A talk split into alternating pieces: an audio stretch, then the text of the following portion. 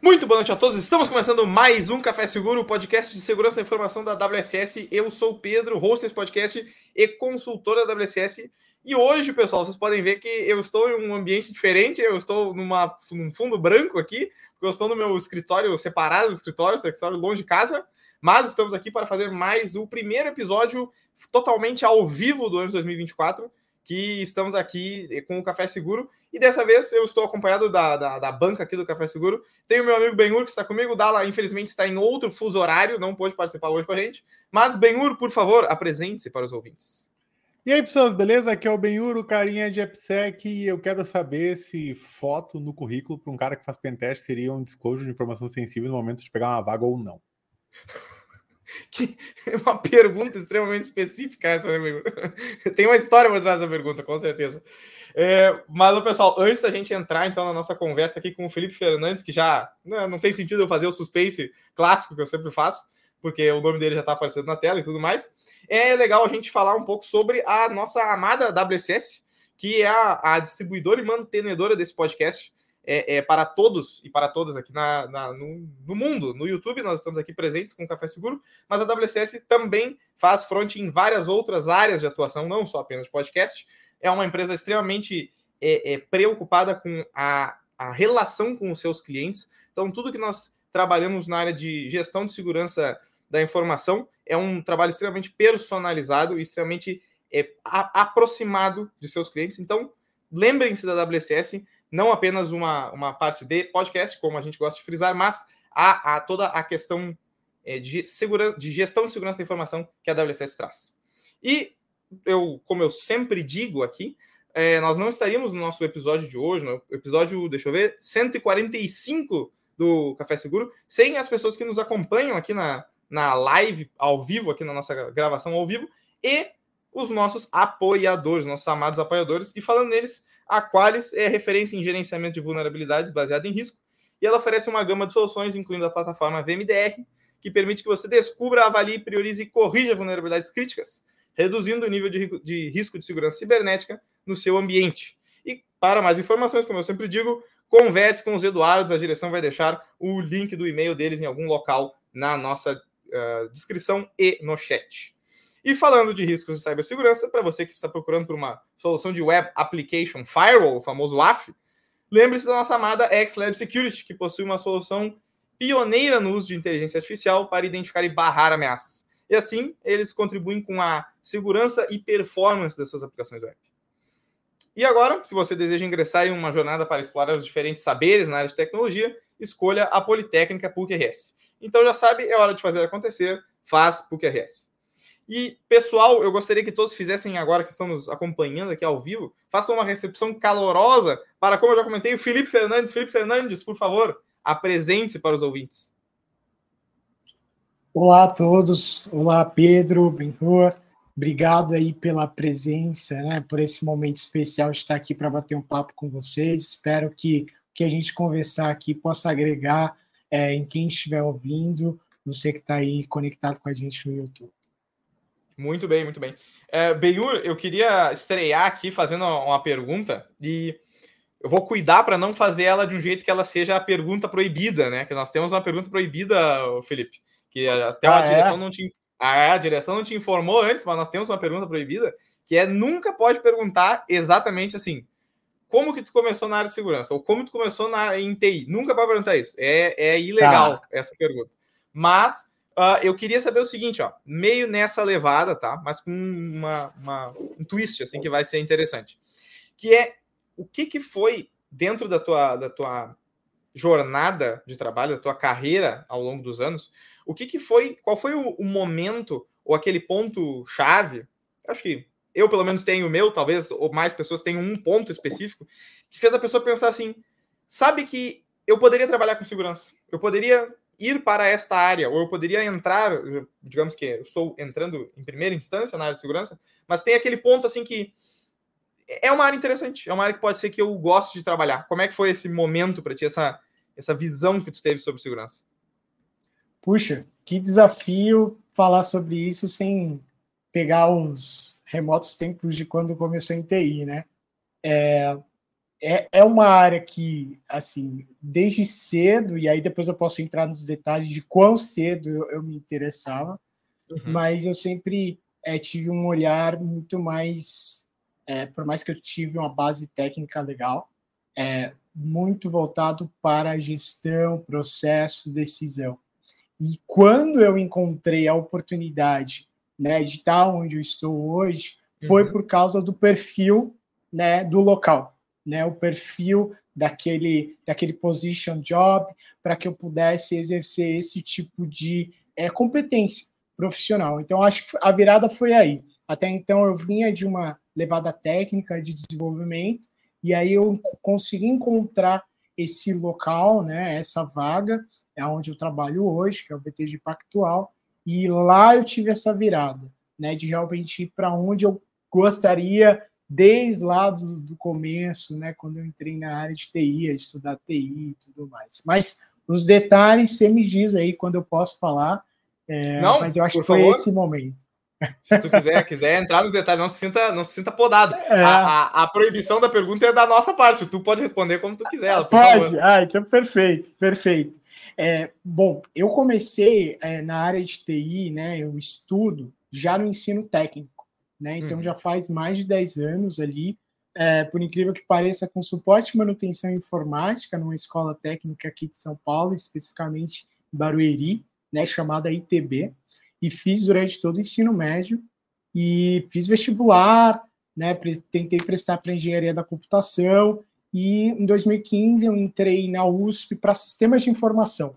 Então já era ali uma, um curso técnico, mas um pouco menos técnico do que os outros, como ciência da computação ou própria engenharia da computação.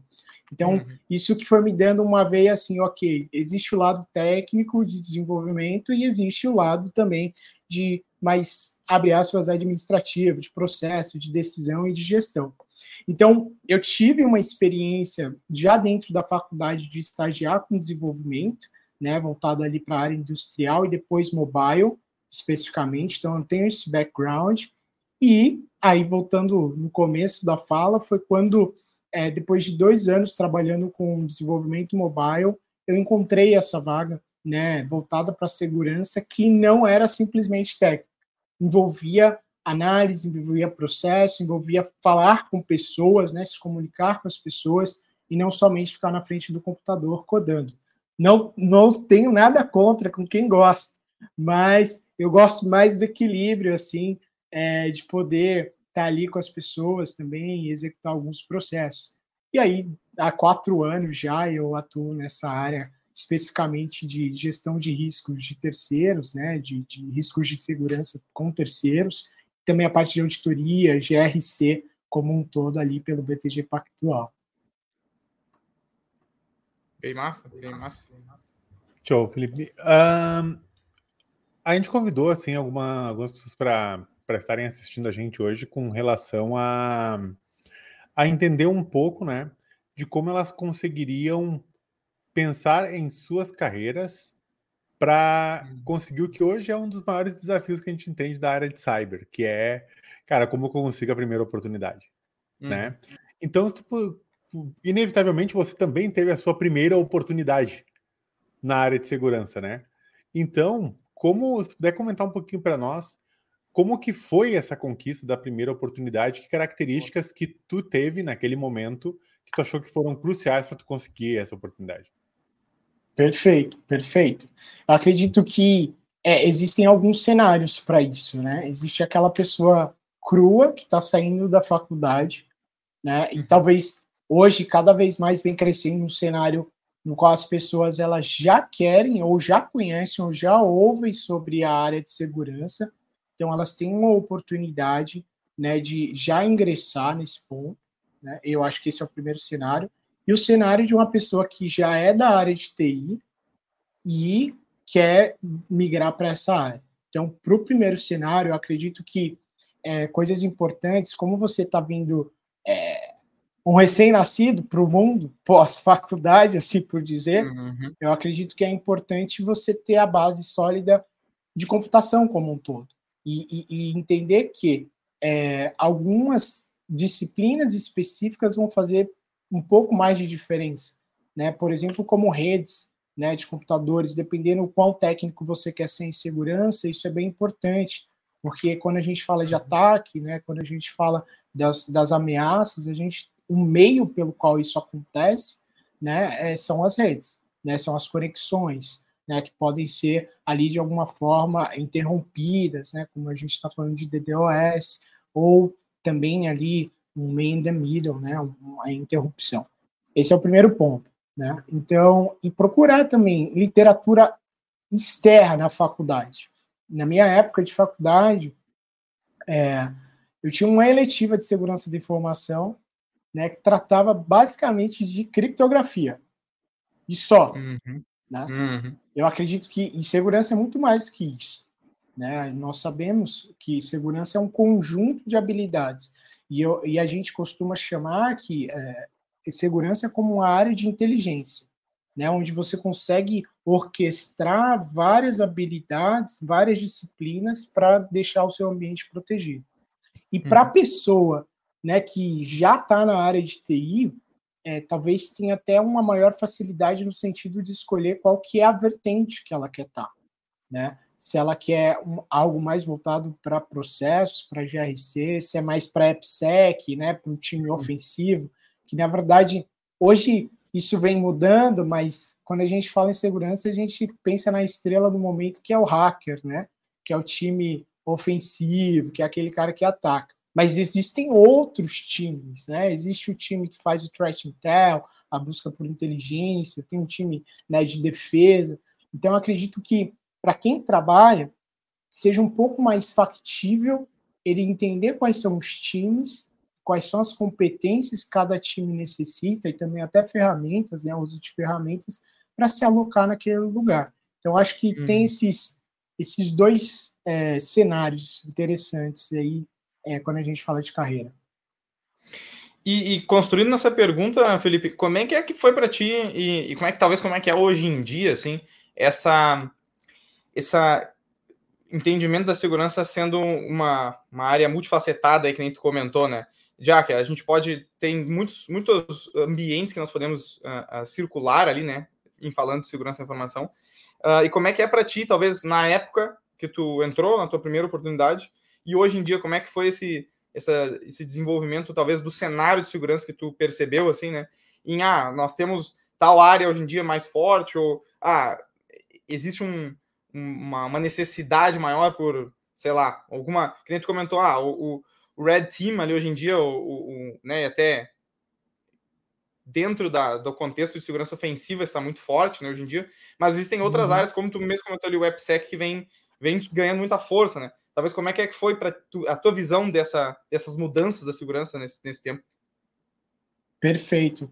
É, eu acho que um bom exemplo, né, pegando o BTG como exemplo, é, a gente teve alguns marcos nos últimos anos que nos alertou né, para essa área de segurança como um todo. Né?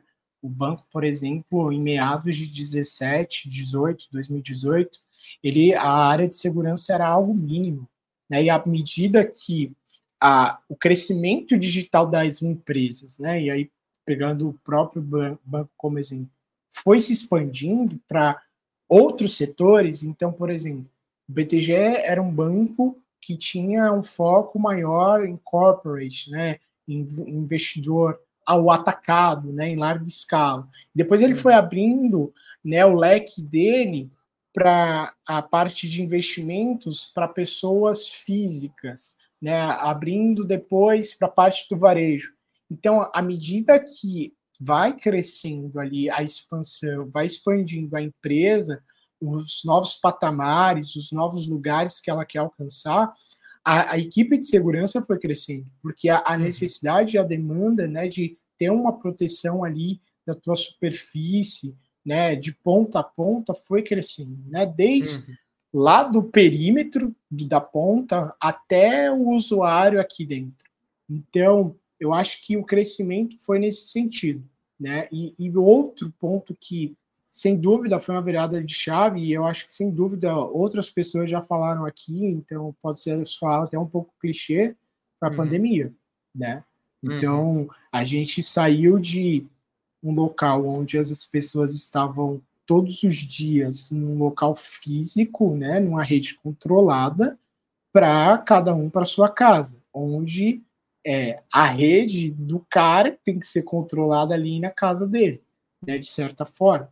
Então, uhum. isso mudou bastante a forma como a gente entendia a segurança. Ok, agora eu não tenho só a segurança, a rede é da minha casa, desculpa, da, da empresa, agora eu tenho da casa de cada um, né, do uhum. laptop que o cara tá, ou da VDI, enfim, né, de cada uma dessas partes. Então, acho que foi mudando muito, e falando em área, para finalizar essa parte, mesmo assim, que tem crescido bastante, acredito que a parte de, de threat, a parte de threat intelligence, uma vez que o número de ataques né, tem aumentado né, substancialmente, principalmente uhum. no Brasil, né, na pandemia a gente teve vários né, de, de lojas conhecidas, empresas, órgãos né, governamentais. Então, você se é, ter a proatividade e a área de threat tem essa veia, né, é, também é importante. E isso uhum. também, não só, pô, pensando na minha empresa, mas também nos caras que estão é, conectados comigo, os meus parceiros, os meus fornecedores, toda a cadeia de suprimentos. Uhum. O Benhur, antes da gente fazer a, a passar pra, a bola para ti na tua pergunta, eu acho que a gente podia trazer a do Leonardo ali, né? O Leonardo botou uma pergunta aqui na tela. Até antes de eu ler ela, por favor, pessoal, quem tiver dúvidas, quem tiver perguntas, quem quiser falar com o Felipe agora aqui, essa é a oportunidade, por favor, enviem as suas perguntas aqui que a gente vai é, dar bastante prioridade a elas aqui. Então, por favor, façam esse mesmo movimento aqui que o Leonardo fez. Mas vamos para a pergunta dele aqui então. Tendo em vista a rápida evolução da tecnologia, qual a melhor forma de ingressar na área tendo bom conhecimento na base, na base e ao mesmo tempo se mantendo atualizado sobre novos riscos e metodologias? Essa parece até uma pergunta de Enem, né? Parece uma pergunta de, de, concurso, até essa aí que foi feita dessa forma. Parece. Mas muito bom, Leonardo. Por favor, Felipe, o que, que tu acha aqui do, do concurso público que o Leonardo fez para nós agora aqui? Legal. Eu acho que um, um chamariz bem interessante é algumas áreas têm alguns conhecimentos bem específicos, alguns times, né, algumas vertentes. Mas um chamariz bem interessante é o quanto você tem o conhecimento de segurança em cloud, por exemplo. Porque à medida que as empresas vão crescendo, né, ou elas já são né, nativas em cloud, uhum. ou se elas têm um, um, um histórico anti uh, AWS, anti Azure, é, elas vão começar a migrar, elas vão começar a ter mais recursos em cloud.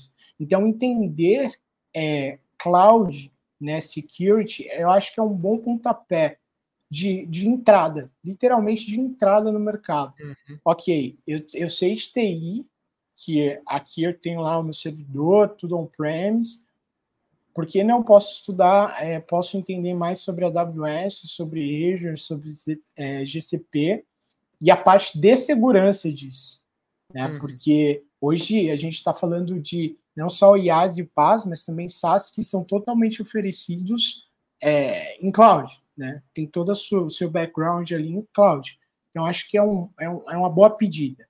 Né? Aqui, dando né, como exemplo, aqui no, no, no BTG, a, a, gente tem olhado, olha para cloud com muito cuidado. Né? A gente tem mais de pô, 50% da nossa infraestrutura toda em cloud hoje em dia, é, com a AWS sendo nosso principal provedor, é, mas a gente utiliza os outros grandes também. E sempre que a gente tem um projeto, seja interno ou seja externo, né, de fornecimento, cloud é uma das nossas preocupações, tanto de arquitetura, quanto de postura, quanto de a segurança da própria aplicação em si, como que ela vai usar os recursos, né, da cloud de, forma adequada. Então, eu acho que, sem dúvida, essa é uma boa pedida. E certificação não falta, né? Certificação para AWS, né?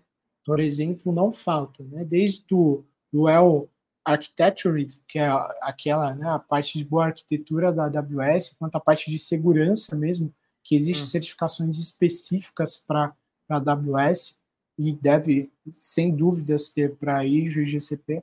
Então, acho que esse é um ponto bem, bem importante, tá? Que eu acho Massa. que pode dar um destaque legal para quem está entrando. Baita, baita. Vou, vou, vamos começar com a polêmica. Já tá na hora, né? Vai lá, meu, vai lá, meu. Falando em certificações. Boa. Qual que é a sua visão de carreira, Felipe, assim, sobre a necessidade, validade? Não é uma pergunta de sim ou não, é válido, não é válido, sabe? Mas qual que é a tua visão sobre o quão importante ou como os profissionais hoje que estão preocupados com a sua carreira deveriam ver as certificações de segurança? Qual que é a visão que tu acredita que é importante que eles tenham esse conhecimento? Tá, legal. É, eu acho assim, conhecimento nunca é demais e é sempre bom ter. Porém, é, uma certificação ela não reflete a realidade da onde a pessoa está ou onde ela vai estar. Isso eu digo profissionalmente falando e o ambiente que ela vai estar. Porque dependendo da indústria que ela está, óbvio que uma certificação vai ajudar. Mas, por exemplo, a indústria financeira é altamente regulada. Então, algumas coisas vão muito além da certificação que eu tenho em relação a eu desenhar uma determinada arquitetura. Né? Por exemplo, uhum. para nós aqui, o Bacen bate na nossa porta né, e ele quer que algumas coisas sejam do jeito que ele está pedindo para ser. Outro advento interessante aqui que vale a pena comentar e que é recente, o Pix, né? O Pix ele requer uma arquitetura é, muito específica. Né? Óbvio que tem apoio em cima de certificações? Tem. A própria LGPD, né, quando você vai é, olhar para a lei, ela pede algumas que você tenha conhecimento, esteja com as boas práticas, por exemplo, da ISO 27001, né? Então, mas depende muito da indústria, porque além das certificações gerais, talvez algumas algumas outras você vai precisar por causa da indústria, né? Por causa daquilo que um regulador, por exemplo, necessita, ou mesmo da autorregulação. Às vezes não é um órgão do governo, às vezes são as próprias empresas daquela indústria que vão determinar como são os padrões, a dizer, por exemplo, PCI. Né? Então, assim, é óbvio que PCI é uma certificação da empresa, mas eu conhecer como ela funciona, não uhum. necessariamente eu tenho que ter a certificação, mas percebe que vai além né, do que eu uhum. simplesmente ter uma certificação, vai eu entender daquele mercado de cartão e, e saber quais são os requisitos relacionados, por exemplo. Interessante, interessante. É, eu tenho uma, uma pergunta, vamos dizer, complementar a essa, que eu, eu de vez em quando eu faço ela em formas diferentes aqui. A gente está falando de certificação agora também sobre o processo de aprendizagem e a, a essa, o início da carreira, como é que, a pessoa consegue é, é, começar a absorver esses conhecimentos e escolher uma área para si dentro da segurança. A gente já falou em alguns momentos sobre isso também, né, Benhur? É que é muito amplo, assim, que se a pessoa tentar abraçar o mundo, não vai conseguir, né? Normalmente tem a ver com escolher alguma, algum conjunto de, de coisas que tu gostaria de atender ali, né? E te focar mais ou menos naquela direção. Isso é um, uma, uma coisa recorrente assim na nossa nosso caso aqui. Até se tu quiser comentar sobre isso, Felipe, sobre essa ideia também, fica à vontade. Mas a minha pergunta é como é que é que foi para ti, como é que é para ti hoje em dia ainda na, na, na, tua carreira, no teu estado atual, como é que é a questão de tu sentir que tu, que tu detém aquele conhecimento ou que tu tem firmeza naquela área, naquela... Tu tem...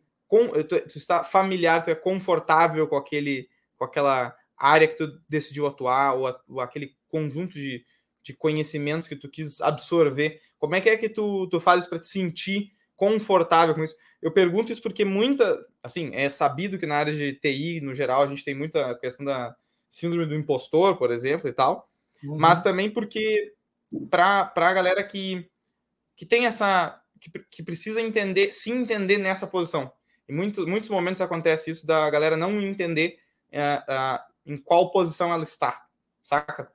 E até a gente legal, falou, legal. a gente falou isso em alguns episódios atrás também, exatamente sobre isso, sobre a pessoa entender a, a o que, que é a posição que ela está dentro da empresa, ou em relação ao mercado de segurança, o que, que aquilo quer dizer realmente. Então, como é que tu, como é que foi para ti, como é que, é que tu te sente assim, tendo essa firmeza dentro do, da área de segurança? Legal. É, eu acho que o primeiro ponto, né, é, que você falou ali, eu acho que eu, eu posso começar com esse comentário, relação que muitos cursos, né, eles vão dar uma visão geral de todas as coisas, né? De todas as coisas de segurança, e eu concordo plenamente contigo que, dentre todas essas coisas, é importante que você escolha aquilo que tem mais a ver com seu perfil, né? Então, por exemplo, eu comecei falando, eu sou um cara que gosta de processo, que eu não gosto de ficar toda hora na frente do computador, digo, programando, já, já foi esses tempos. Às vezes eu faço uns scripts de Python, mas de vez em quando. É, e, e, eu gosto de, de, poder falar com as pessoas, né, tomar algumas decisões e tudo mais. Algumas áreas, algum, algumas vertentes dentro de segurança vão te dar mais é, norte para isso do que outras. Se você é um cara que gosta é, é, mais pragmático, que gosta de seguir ali o passo a passo das coisas. Vão existir outras áreas, por exemplo, para operação, né, quando a gente fala de SOC, quando a gente fala de Blue Team. Né, se você é um cara que, que é, é, é, desbravador, né, eu posso dizer assim, tem lá o Red Team que você vai para cima, né, vai fazer os testes tudo mais. Se você é um cara que é totalmente pessoas, tem a área de conscientização né, de segurança que é super importante, né, e não pode ser deixado de lado. Olhar para o usuário final, olhar para aquele cara que é gestor e conscientizar a galera nesse sentido. Então, acho que o primeiro ponto é isso. Eu acho que é dentro do teu autoconhecimento, no sentido de entender o teu perfil de pessoa e qual que você vai se encaixar mais. Vai ser sempre flores?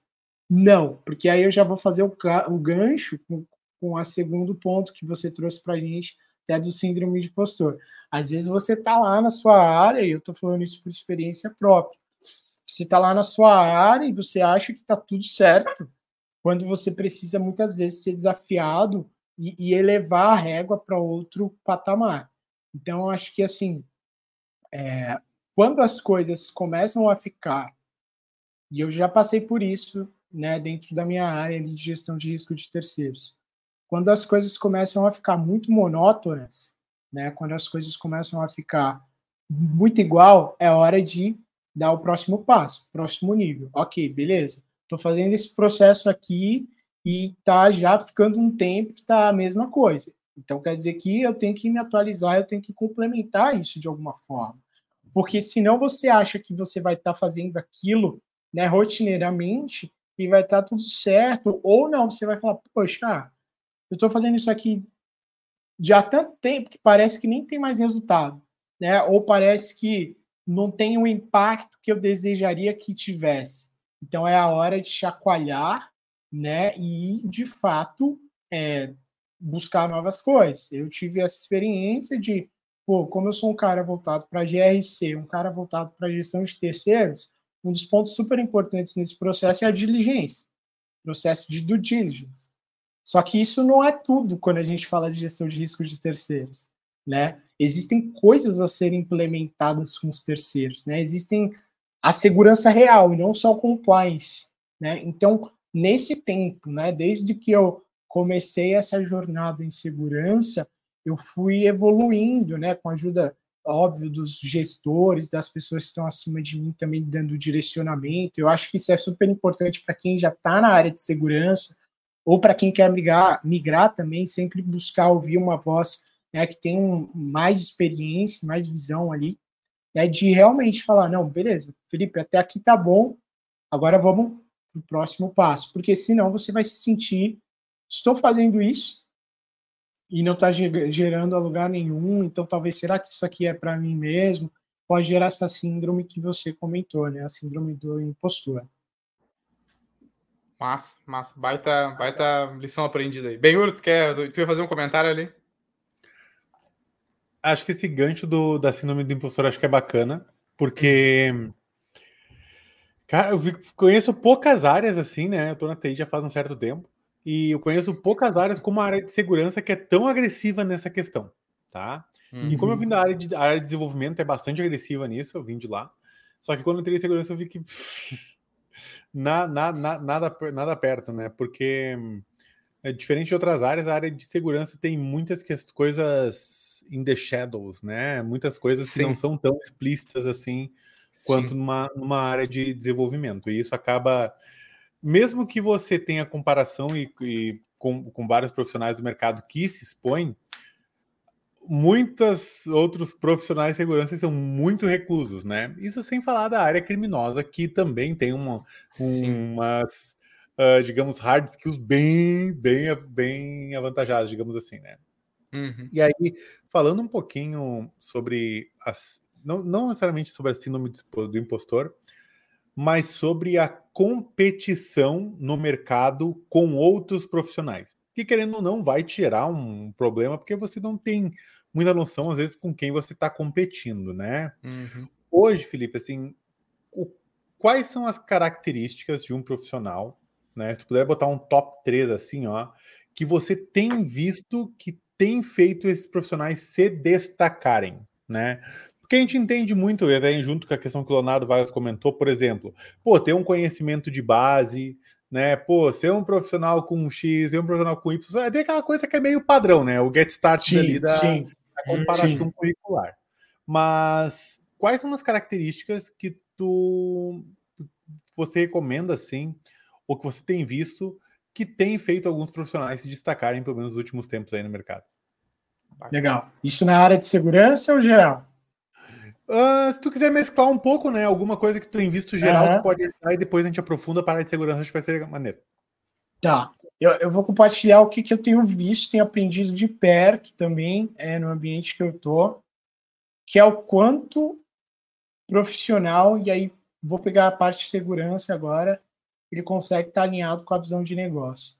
Isso pode parecer um pouco alto nível, mas não é. É o quanto ele consegue ser é, parceiro do negócio e não impeditivo para o negócio.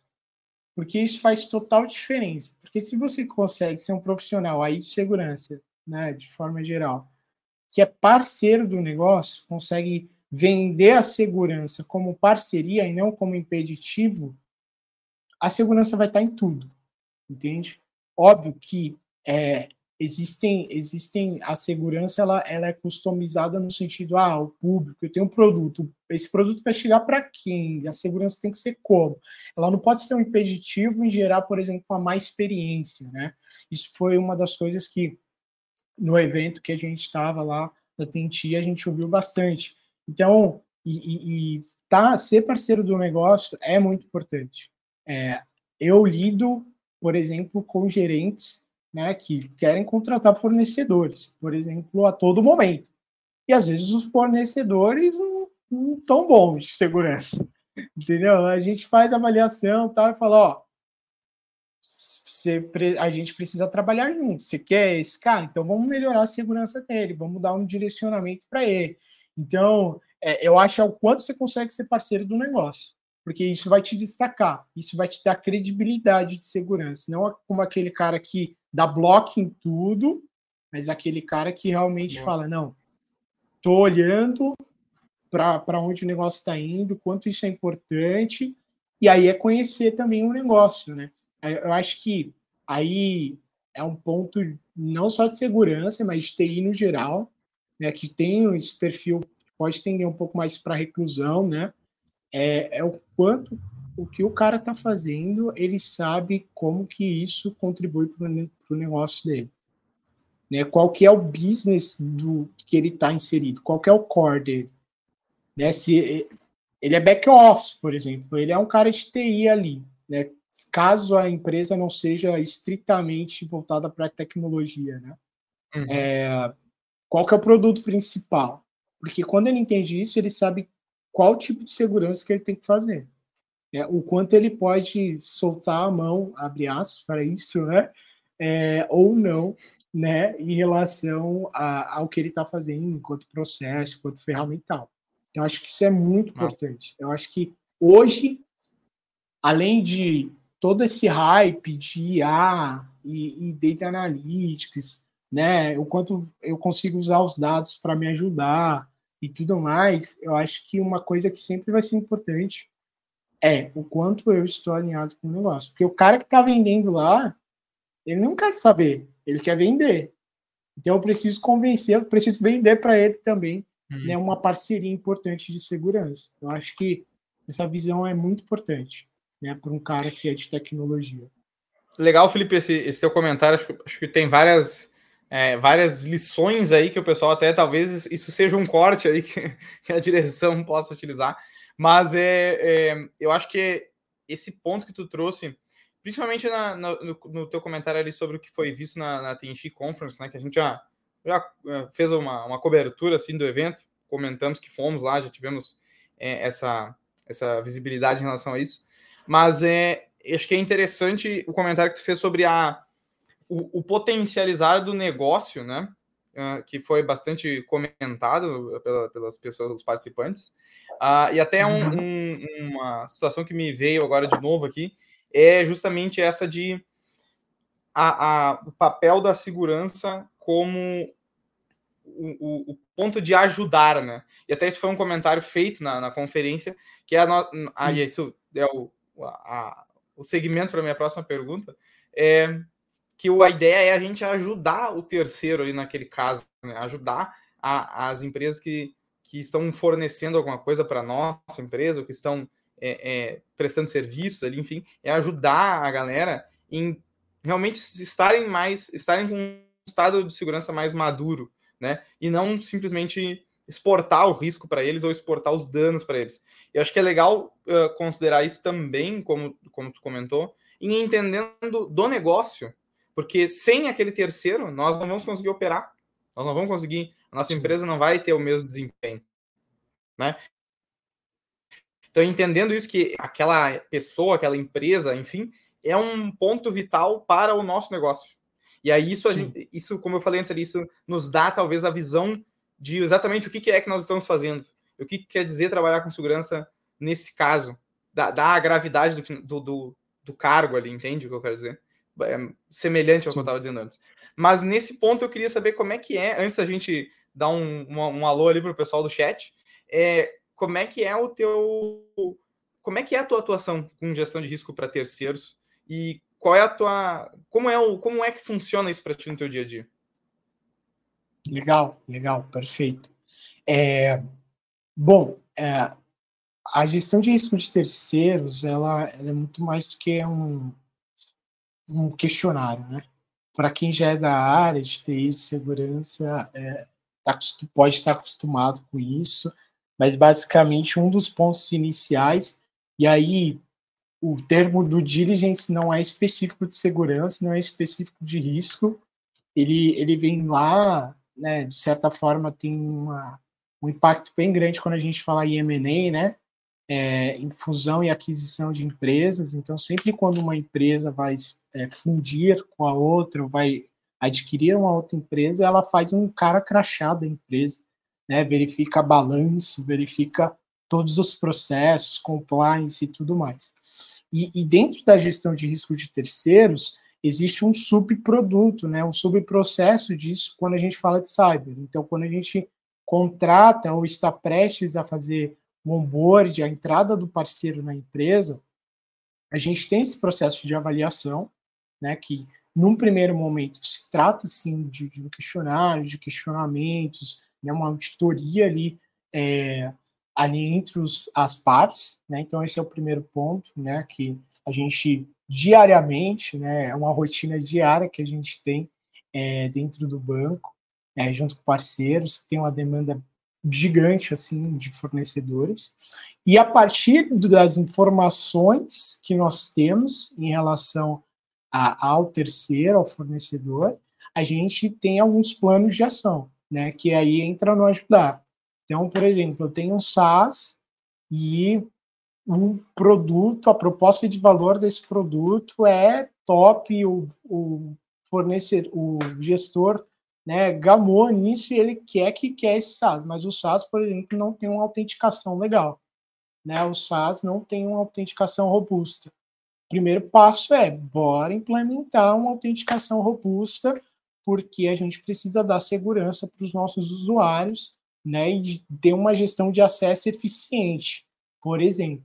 Então, ok, eu recebi as informações, mas agora eu preciso ter um plano de ação junto com o fornecedor para atender os nossos requisitos. E, e, não só receber as informações, a gente tem hoje controles né, é, adicionais, e aí a gente está falando de ferramental que consegue olhar para a superfície do cara, consegue olhar para o ambiente de cloud do cara, consegue olhar para o ambiente de SaaS do cara também, até probabilidade de render e tudo mais, e, e ser proativo nesse sentido. Falar, olha, fornecedor, a gente achou isso aqui de você. Faz sentido o que você tem? Faz sentido com a tua realidade? É um falso positivo? Não. É real? Muitas vezes é, é, é um match que é real. A gente encontrar vulnerabilidade, superfície de ataque, ou mesmo em cloud, e de fato é algo que o fornecedor ele precisa arrumar, né? Ele precisa fixar. Então a gente tem esses dois trabalhos: o plano de ação para atender os requisitos e também essa parte proativa que a gente é, tem junto com os fornecedores de indicar ali possíveis vulnerabilidades. Isso é a parte bem prática, né? Bem bem dia a dia. E eu acho que um ponto importante também que pode ser um pouco mais burocrático para alguns, mas é importante, que é a parte contratual. Né? Então, a gente também atua dentro dos contratos. Né? Toda a parte de segurança cibernética ela é coberta dentro dos contratos de forma que, ok, eu estou pegando ali o real, aquilo que realmente está acontecendo, mas juridicamente eu estou me assegurando, estou assegurando a minha empresa de que tudo é, vai ser atendido no, no conforme. Né? Então, eu acho que essa junção, e, e, nem sempre foi assim, a gente foi evoluindo. Esse é um ponto muito importante de dizer, que isso é uma evolução. Hum, é, principalmente no Brasil, a gente tem poucas empresas prontas nesse nível. Né? Às vezes o cara tem hum. lá a cláusula dele de LGPD no contrato e acabou. Né? Ou até uhum. alguma de segurança, e acabou e, e pronto, faz o questionário. A gente foi evoluindo. Beleza, tem um questionário? Ok, mas tem os planos de ações, tem as ferramentas, tem os contratos, tem as revisões de conexão com os parceiros, né? Toda a superfície de ataque que a gente possa ter, que possa relacionar um parceiro, a gente está de olho. Então, são essas atividades, né? Basicamente, falei quatro, que fazem parte do nosso dia a dia na gestão de risco de terceiros. Né? São atividades ali que é realmente é, em cada especificidade, porque são muitas áreas no banco, por exemplo, é, tem o RH que quer um tipo de ferramenta, tem a galera de onboard que é outro tipo de ferramenta, né? Tem o pessoal que é lá da renda variável, que é outro tipo de ferramenta. Então, é bem diverso, porque você vê fornecedor de tudo quanto é tipo, né? De uhum. várias várias propostas de valores, mas é bem é bem legal né, esse processo. Ô, bem, antes da gente entrar na, nas perguntas ali, talvez eu, eu, sinto que tem algum comentário sobre essa questão das ferramentas e, e requisitos de segurança em relação aos terceiros fornecer esse tipo de coisa. Por favor, eu sinto teu comentário vindo. Não, a... até vou, vou me abstrair um pouquinho, mas a questão que eu queria comentar é justamente. Acho que tocou num ponto bem legal, Felipe, que é às vezes, quando a gente está começando, querendo adentrar na área de segurança, na carreira de segurança, a gente acaba estudando muito alguma coisa que é depende só de nós mesmos, né? E quando a gente entra numa empresa, essa não é bem a realidade, né? A gente vai ter ferramenta X que já está contratada, a gente vai ter pessoas X que são de outras empresas que estão nos apoiando, né? E bem, quando o profissional entra na empresa e quer colocar todo o seu conhecimento para trabalhar, ele começa a ver que as coisas não é bem tipo, não é bem o playground do Hackman, assim, tá ligado? Sim. Que ele vai, ele vai, que ele vai Verdade. Fazer, que é bem aquele ponto que tu comentou que, pô, é, a realidade não é bem o que está se estudando ali, né? Na verdade, não significa que o que tu está estudando não serve, né? Mas não que você fazer o, exatamente aquele roadmap do que você estudou vai te garantir o sucesso aqui dentro do, do da empresa. Com relação a isso, o que que o que que um profissional hoje que vai adentrar no mercado precisaria pensar em termos de conhecimento técnico para lidar com a tecnologia que o mercado está usando? O que que tu tem visto assim de, cara, a galera não sabe uh, scriptar em tal coisa e nós precisamos muito por causa disso. A galera não sabe tal tipo de tecnologia, a gente precisa muito por causa disso. Tu comentou um pouquinho de cloud antes, né? A questão de cloud, mas hoje, quando tu vê as integrações com esses diversos parceiros, diversas tecnologias, diversas pessoas, o que que tu enxerga que mais dói, assim, na, com relação a, a, a, esse ecossistema tão diverso, assim, que um profissional que está entrando no mercado já pode acabar, pode esperar que vai acontecer ou vai ser desafiado? Uau, isso é uma boa pergunta. É, vou tentar responder aqui da melhor maneira. É, tem muita ferramenta por aí, né? Muita ferramenta que oferece diversas coisas. É, dificilmente uma ferramenta ela atende todos os teus desejos. É muito difícil você achar uma ferramenta que atende todos os teus desejos. Então, muitas vezes você vai ter que é, dar um pouco do seu esforço técnico para complementar os desejos que uma ferramenta não atende. Explico. Digamos que você entrou no mercado, você entrou em determinada vaga e o ferramental é X né? É, exceto tirando a parte de cloud aqui, que a gente está falando de um arcabouço gigante, tá? Né? A gente está falando de um número de recursos em cloud que, que não, não se compara.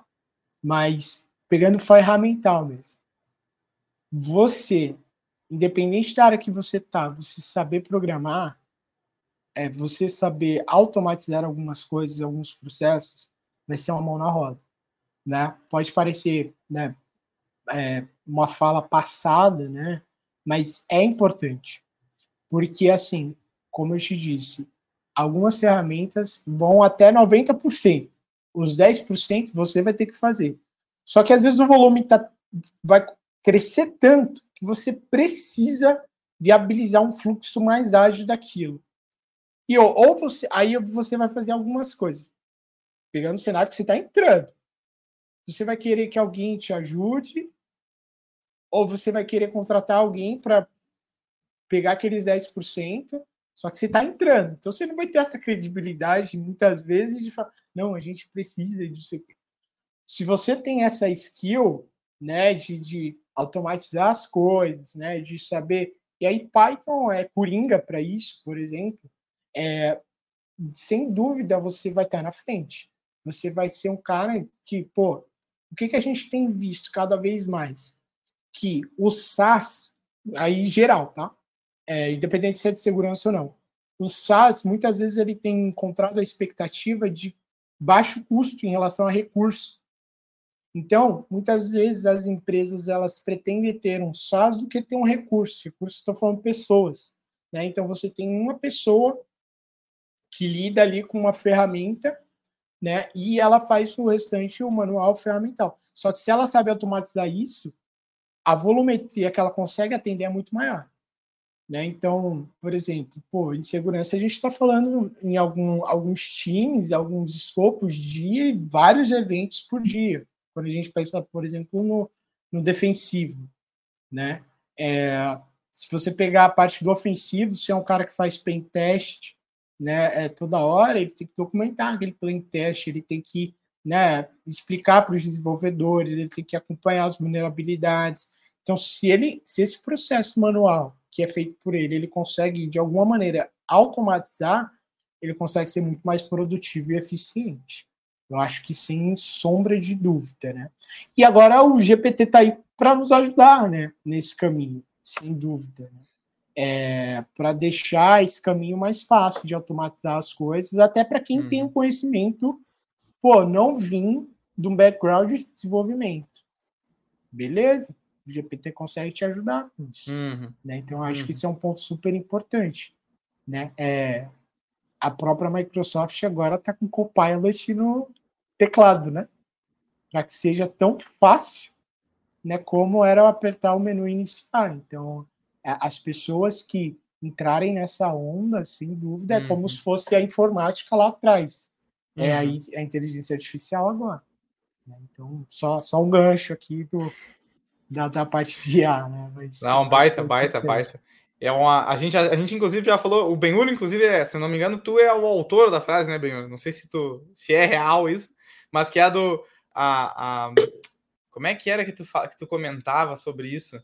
Que era da. Eu não vou me lembrar. Ah, agora eu cantei a frase e eu me esqueci exatamente da, dos termos, mas era a questão da utilização da IA por profissionais de TI. É, um, é, um, é como se tivesse um músculo maior, né? Uma força maior, é uma, é uma, uma potência maior extensão, que tu pode colocar. Né? Na, é, exato, uma extensão que tu pode colocar ali no teu trabalho. É interessante essa, esse pensamento, Felipe. Um... É. Embaixo de programação, antes né, da própria linguagem, eu acho que isso faltou falar, é a uhum. lógica. Né? É o fundamento. Sim. Independente Sim. da linguagem. Se você souber fundamento, uhum. meu, você tá feito em relação a IA, porque você vai passar o Portugal para ele, ele vai uhum. fazer. Uhum. Que é como eu comecei a aprender a desenvolver assim, que você faz lá Sim. no papel, né, o algoritmo, a receitinha de bolo, assim como todos que aprendem a desenvolver. Então, se você tem isso bem fundamentado, uhum. a linguagem ajuda, mas deixa de ser tão relevante para algumas tarefas que você tem que fazer. Só uhum.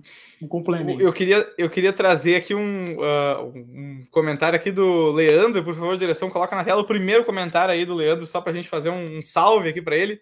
E aí, pessoal, cheguei agora para ouvir vocês, sou um novo canal e buscando informações sobre a área de segurança. E é muito bem-vindo, Leandro, exatamente o que bom que tu chegou aqui agora e que a gente pode te auxiliar nessa caminhada aqui na área de segurança. Muito, muito feliz de te ter aqui com a gente.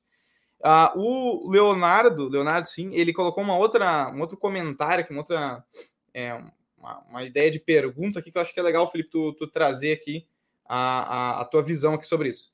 É, recentemente ingressei em uma posição de SOC e confesso que me senti um pouco verde, que é comum, como a gente falou antes. Uh, além de frameworks de segurança e modelos, o que mais seria considerado de vital importância para a área, eu imagino que ele quis dizer, né, para a, o contexto ali dele que, que tu diz aí, Felipe, sobre esse assunto? Legal. É, eu acho que da parte do, dos frameworks, é, dependendo da indústria, né, olhar para a regulação, acho que esse é o primeiro ponto. Olhar para as regulações gerais e eu acho que para ter uma base, uma base uhum. bem, bem fundamental. E eu acho que um framework que é meio que universal e, e é, recurso para todas as partes de segurança é o NIST, né? Então, para uhum. quem não conhece, o NIST é um framework né, do Instituto Nacional de Tecnologia, dos padrões de tecnologia dos Estados Unidos, e que é baseado em algumas categorias, e, e uma delas está ali na, na, resposta e no recovery, né, na recuperação, que é exatamente onde entra o SOC. Né? Óbvio que tem a detecção também, né, uh, ali através de ferramentas, mas mais parte threat, mas o SOC entra ali. Então, eu acho que quando você começa a explorar esses pilares do framework, a partir uhum. disso você consegue entender quais são as melhores práticas que são utilizadas. De novo, como a gente falou até na pergunta anterior ali do ben que ele falou, você vai conseguir seguir o roadmap 100% em um ano, tipo 50 em 5 JK? Provavelmente não. Mas você ter um, um direcional nesse sentido é importante. Uhum. Então, acho que um dos pontos, é, mais do que a ISO, eu acho, de forma bem prática, assim, de forma palpável de processo e de como deve ser as coisas, o niche ele é muito bom nesse sentido. É muito do que eu faço hoje na gestão de risco de terceiros, por exemplo, é baseado em framework é, voltado para a supply chain do niche. Então, e eles têm um arcabouço de documentação gigante. Então, é olhar para o SOC, olhar para a parte de resposta, né, de gestão de incidente, né, e detecção, eu acho que é muito importante. Uhum. E não ficar. É, é importante você estar tá lá monitorando, mas entender o que, que você está monitorando, para que, que você está monitorando, o que, que tem a ver com o seu negócio. Né? Uhum. Importante uhum. isso. Eu acho que eu, eu diria essas outras coisas mais do que ferramental, mais do que é, qualquer outro tipo de, de, de, de, ferramenta que você possa ter, sabe? Sim. E, e se, eu, se eu puder colocar os meus 50 centavos, aí, como falo bem na, nessa questão também, é, Leonardo, eu acho que é legal tu pensar assim, ó, como tu colocou ali no início, a primeira, a primeira palavra que tu usaste na tua pergunta ele foi recentemente. Então é, é normal que tu te sinta um pouco assim é, no início. E tem, para muitas coisas, como o Felipe falou, a gente se basear em uma documentação sólida e pensando ali a NIST é uma excelente instituição para tu usar como base, uh, mas a, para além disso, eu acho que é uma questão de tu tem que viver uh, dentro dessa tua posição agora em SOC um pouco. Tu tem que, de, tem que dar tempo ao tempo, como falam, mas tem que é, é, é, perceber que a experiência tu não vai conseguir ter experiência a, mais rápido do que a experiência que tu vai ter uh, ali com o teu trabalho mesmo. Não tem como tu comprar a experiência, né? Então tu faz parte disso um pouco também essa esse, essa sensação e que ela vai sumir naturalmente assim conforme tu tu te sentir confiante, tu sentir que tu concluiu coisas que tu concluiu coisas difíceis uh, dentro da tua, do teu setor, da tua área, com os teus pares ali. O reconhecimento dos teus pares também vai vai uh, uh, eliminar um pouco essa sensação tua conforme o tempo for passando. Então, mas é legal uma, uma, uma reflexão aqui interessante que o Leonardo proporcionou para nós aqui nesse momento. Um, e a, a, gente tem. Eu, tenho, eu só, eu só tinha, tenho um complemento sobre esse ponto é, sobre estar verde, né? Que eu acho que é uhum. importante. Quando a gente começa, né? É um júnior, via de regra, a gente começa fazendo as coisas empiricamente ou, ou, ou vendo ali o que está sendo feito e, e repetindo algum, alguns processos. E aí, com o tempo que você vai subindo a sua senioridade, você vai entendendo que existem padrões que podem ser implementados, né? Ou melhorados do processo que você já tem. Então, é, eu concordo com isso, né? Que existe uma escadinha em que, primeiro, beleza, eu vou viver o dia a dia, eu vou ver como as coisas funcionam aqui hoje, né? Reproduzir como está hoje, mas é importante não parar nesse lugar e buscar subir um nível, ok, como que a gente padroniza ainda mais isso aqui no sentido de melhores práticas, até chegar no nível de senioridade que você criou um arcabouço em cima uhum. de outro, mas um arcabouço específico para a realidade da tua empresa. Uhum. Né? Isso é, sem dúvida, algo bem, bem importante é, é de complementar aí para quem está começando. Massa, massa, massa. Uh, só queria trazer também que né, no, no, na ideia de fazer um, um, pequeno salve aqui, a Anice mandou um comentário aqui para nós também, uh, por favor, coloquem ali, na, isso é exatamente em direção à autoridade no assunto, Felipe Fernandes. Então tem aí também a, a, a fanbase do Felipe se manifestando é... no, no, chat da live. Uh, Agradeço mas, a presença. A Eliana também colocou ali as palminhas muito bem no início do episódio. Então a gente tem aqui o pessoal, a, a fanbase do Felipe, como eu falei, chegando. Legal. Uh, mas, pessoal, é o seguinte, eu acho que a gente podia começar a embalar para o encerramento. Então, como a gente sempre faz aqui a, tradicionalmente, né? Benhur, se tiver algum comentário, alguma questão final que queira trazer, alguma reflexão, ou alguma pergunta, se tu ainda tem alguma pergunta que tu gostaria de deixar aqui para o Felipe, é agora a hora. Vou deixar a brava para o final, né? Uh, Felipe, Uh, ainda sobre questão carreira e comportamental. Tá? O que você tem visto nos profissionais que é comum, mas não está correto e precisa mudar? Uau! Essa é polêmica. o que, o que, que sabe aquela coisa tipo assim, ah. ah, todo mundo faz isso. Mas, cara, não, não é mais, isso não funciona mais assim. Tem alguma questão que tu quer alertar o pessoal do tipo, galera, pessoal, o mundo mudou. Não é mais assim. Sim. E é uma Sim. excelente pergunta, né? É uma excelente pergunta. Tá, vou ver como que eu vou me esquivar dessa. Ó, Aquele offline eu tenho, aqui, né? é, eu tenho um ponto, eu tenho um ponto. É, talvez mais comportamental, talvez a prática venha depois. Mas não só. A gente falou bastante do negócio aqui, mas tem um uhum. ponto também importante. É saber como que as próprias, para segurança especificamente, como as próprias áreas se conectam. Eu acho que alguns profissionais sentem tem falta disso. Saber que aquilo que ele está fazendo se conecta com outro time, com outro time, com outro time, com outro time. Eu acho hum. que tem essa visão ampla né, do hum. processo de segurança como um todo, porque lá no começo a gente falou, não, quando a gente estuda, vem tudo. Aí depois a gente convergiu, é, mas você precisa escolher um subset ali, um subgrupo hum. de, de competências, mas sem perder a visão do todo. Né? Então, acho que ter esse, essa sanfona, né? Olha, para mim, eu sei que eu tenho que ter subset sem perder é, a visão do todo.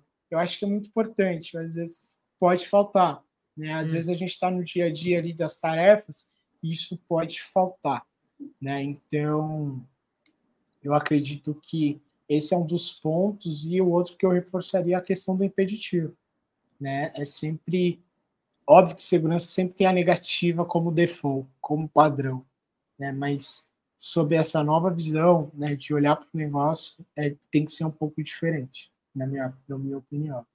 Então, sei que eu não respondi diretamente, mas. Não, mas valeu. Foi, sabe que, que é esquema? Não, pode não ter respondido indireto, diretamente, mas foi uma indireta que quem sabe pegou. Isso, que é, é o famoso entendedores entenderão. Sim, exatamente. É. Pegou a indireta, botou no misto teleguiado e mandou. exatamente isso.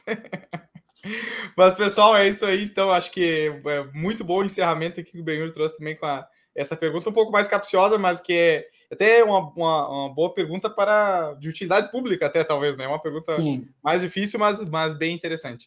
É, Felipe, eu queria te agradecer aqui então pela, pela tua participação. Não sei se tu tem algum comentário, alguma outra pérola que tu queira trazer aqui para nós de encerramento do episódio. Se não, é, a gente encaminha. Eu só quero agradecer pela oportunidade. É, foi muito legal ter conhecido a WSS, né? Vocês lá no, no, último evento que nós estivemos juntos, é, saber desse trabalho de vocês, né, que eu já estou seguindo, estou né, acompanhando. É uma, eu acho que é uma iniciativa super importante né, para essa área específica, que é uma área que sempre existiu, talvez com outros nomes, mas agora ganhou mais divulgação e mais popularidade, dados os últimos acontecimentos aí no mundo, né, voltado para cyber. Então, gerar isso no Brasil, é, eu acho que é super importante. Né? Então, vocês estão de parabéns. Né? Pô, super feliz de poder ter participado aqui com vocês. Né? Espero que não seja a última, né? Não, o último não, momento, rapaz. Mas que a gente se reencontre aí outras vezes para falar sobre segurança, sobre carreira, Sim. sobre aprendizado, que eu acho que é super importante. Obrigado. Com certeza, com certeza não vai ser a última vez. É, Benhur, tu tens alguma, alguma última coisinha aqui para falar com o pessoal? Eu só queria te agradecer, Felipe. Muito obrigado pela participação de hoje, né? Obrigado também por ter respondido as perguntas do pessoal aqui da, da live. E, bem, nos vemos em um momento futuro, da próxima vez que a gente estiver em São Paulo aí. Saímos, tomando Opa. uma cerveja, alguma coisa assim. Exatamente.